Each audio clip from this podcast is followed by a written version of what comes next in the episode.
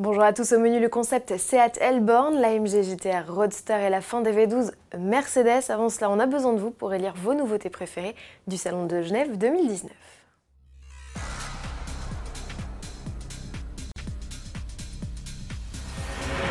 J-1 avant l'ouverture des portes du Salon de Genève, menuisiers, électriciens et agents d'entretien sont à pied d'œuvre depuis quelques jours déjà pour monter les quelques 70 stands des exposants. Chez certaines marques, des modèles sont déjà en place, comme ici chez Mercedes ou Jeep. Ces images des coulisses sont aussi l'occasion de tomber nez à nez avec des modèles encore inédits comme cette Hispano-Suiza Carmen.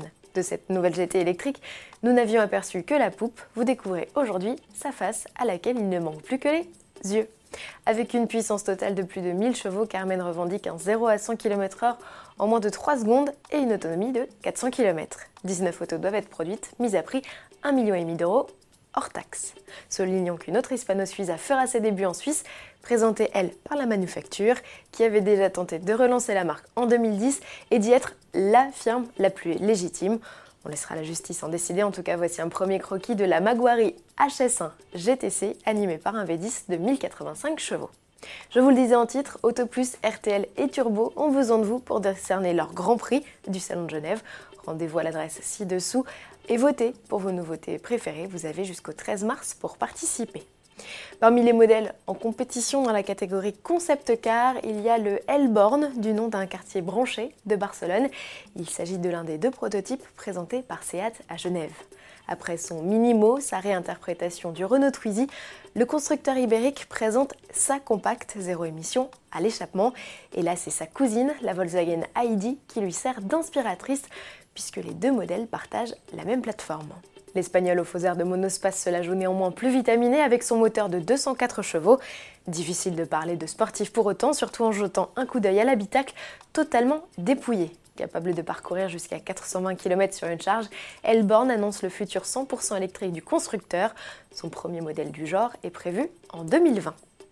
Place à une sportive étoilée, l'AMG GT, la plus radicale des versions reconnaissable à ses badges R et son pack aéro spécifique, passe en mode cheveux au vent. Le Roadster, qui affichait déjà 557 chevaux dans sa déclinaison la plus simple, tire désormais 585 chevaux et 700 Nm de couple de son V8 4 litres biturbo.